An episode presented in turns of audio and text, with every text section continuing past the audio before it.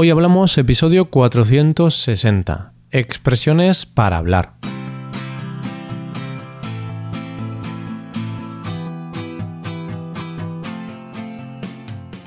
Bienvenido a Hoy Hablamos, el podcast para aprender español cada día. Ya lo sabes, publicamos nuestro podcast de lunes a viernes. Puedes escucharlo en iTunes, en Android o en nuestra página web. Y si quieres ver la transcripción, la hoja de trabajo de cada episodio y disfrutar de muchas otras ventajas, puedes visitar nuestra web hoyhablamos.com. Ahí podrás beneficiarte de cosas como un buscador avanzado de episodios, un lugar en el que votar los temas que te gustaría que se hicieran en el futuro, soporte premium y otras muchas ventajas. Además, si quieres hablar, pasar un rato entretenido y aprender más cosas, te damos la oportunidad de tener clases con nosotros vas a poder comprobar que aprender español desde la comodidad de tu casa es posible. En estas clases vas a llevar tu español al siguiente nivel. ¿Y cómo puedes llevar tu español al siguiente nivel, además de escuchando podcast, estudiando y haciendo otras cosas? Pues sí, hablando. Y precisamente de hablar es de lo que te quiero hablar hoy. en este episodio vamos a tratar cinco expresiones con el verbo hablar. Desde hoy vas a aprender qué significan expresiones como hablar el mismo idioma, hablar por los codos o hablar en chino. Así que, como siempre te digo, ponte cómodo, coge lápiz y papel porque empezamos. Hoy hablamos de expresiones con el verbo hablar.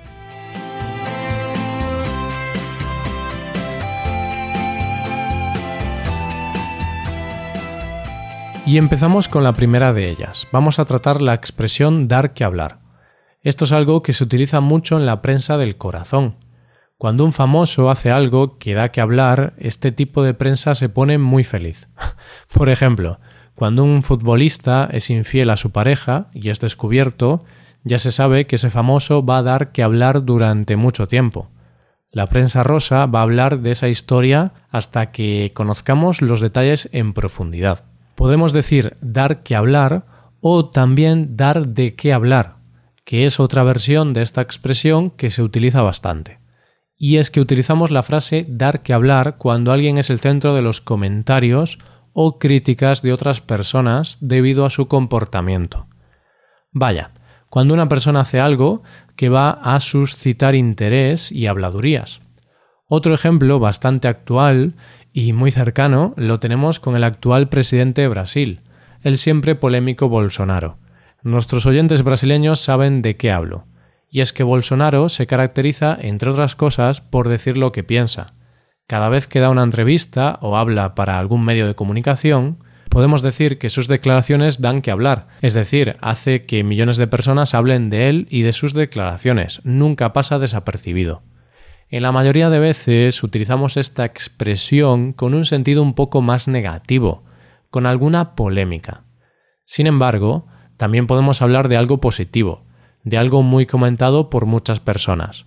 Por ejemplo, si un actor hace un gran papel en alguna de sus nuevas películas, podemos decir que su actuación va a dar mucho de qué hablar, es decir, va a ser algo comentado por los espectadores. Y ahora pasamos a la segunda expresión del día de hoy, hablar el mismo idioma. Y es que tú y yo hablamos el mismo idioma, hablamos español.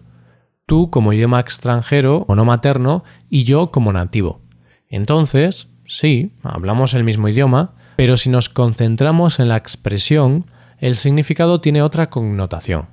Decimos que dos personas hablan el mismo idioma cuando se entienden muy bien, cuando son parecidas o actúan de forma parecida. Por ejemplo, tú y yo hablamos el mismo idioma en caso de que te guste la tecnología. A mí me gusta la tecnología, por lo que si a ti también te gusta, oye, pues hablamos el mismo idioma. No solo hablamos el español, sino que también hablamos el lenguaje tecnológico. Si es así, tenemos gustos parecidos, hablamos el mismo idioma. En cambio, si te gusta el reggaetón y ese tipo de música, lo cierto es que ahí ya no hablamos el mismo idioma. Hablamos dos idiomas totalmente distintos. Porque a mí el reggaetón mm, no me gusta mucho. Eso sí, no tengo nada en contra de los reggaetoneros, cada uno escucha la música que le parece más adecuada. Claro, siempre y cuando podamos considerar al reggaetón como música. bueno, bromas aparte, la verdad es que si no nos entendemos, si no hablamos el mismo idioma en este sentido, podemos emplear la tercera expresión del día de hoy, hablar en chino. Esto nos lo podemos tomar de forma literal o no. Y es que el chino mandarín, la principal forma hablada del chino, es un idioma incomprensible para un español. Bueno, en realidad para un español, un europeo y para cualquier otra persona que no tenga contacto con él. La pronunciación y escritura son las dos cosas más difíciles de aprender, puesto que la gramática no es difícil, o al menos eso es lo que dicen nuestros estudiantes chinos. Sea más o menos difícil, lo que es cierto es que empleamos la expresión hablar en chino cuando no comprendemos lo que nos dicen. Por ejemplo, unos amigos te hablan de las políticas económicas de Papúa Nueva Guinea y tú, claro, no tienes ni idea de lo que te están hablando. ¿Quién sabe algo acerca de las políticas económicas de Papúa Nueva Guinea? Yo, al menos, no sé nada. Pues si unos amigos te hablan de esto, puedes decir que te están hablando en chino, es decir, que no entiendes nada. Si alguna vez vienes a España y alguien habla demasiado deprisa y no entiendes nada, pensarás que te está hablando en chino en lugar de en español. Ahora me pregunto, ¿qué pasa si un estudiante chino no entiende nada? ¿También puede utilizar esta expresión? Bien, esta es una de esas preguntas con difícil respuesta. Quizá un chino diría algo así como no entiendo nada, es como si me hablaran en español. Tras esta pregunta un poco loca y sin mucho sentido, te sigo hablando de una nueva expresión. Quizá estés pensando, Roy habla mucho, menudo monólogo. Vale, sí, me gusta hablar, tanto que algunas veces quizá pienses que hablo hasta por los codos. Esta es la cuarta expresión de hoy. Pues alguien que habla por los codos es alguien que habla mucho, en ocasiones demasiado.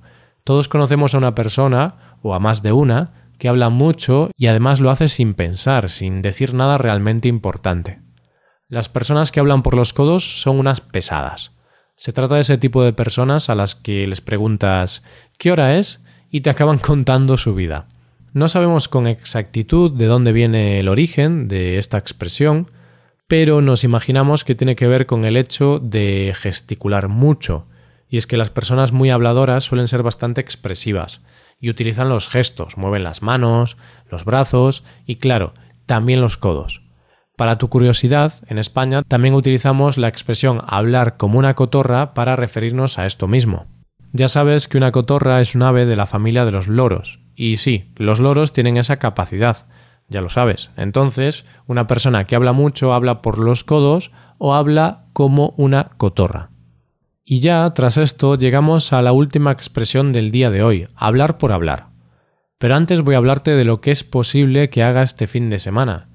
Es posible que vaya a hacer una excursión por el campo, también existe la posibilidad de que vaya a ver una obra de teatro, pero bueno, no me hagas mucho caso porque esto es hablar por hablar. Cuando alguien habla por hablar, lo hace de una forma en la que habla, pero no dice nada importante o seguro. Se habla por hablar, por decir algo y no quedarse callado. Hablar por hablar es todo un arte. Esto es lo que hace, por ejemplo, un político, un mal político. Puede hablar mucho rato de cosas sin importancia, sin sentido, con un contenido vacío. Bueno, yo no hablo por hablar, o al menos eso intento.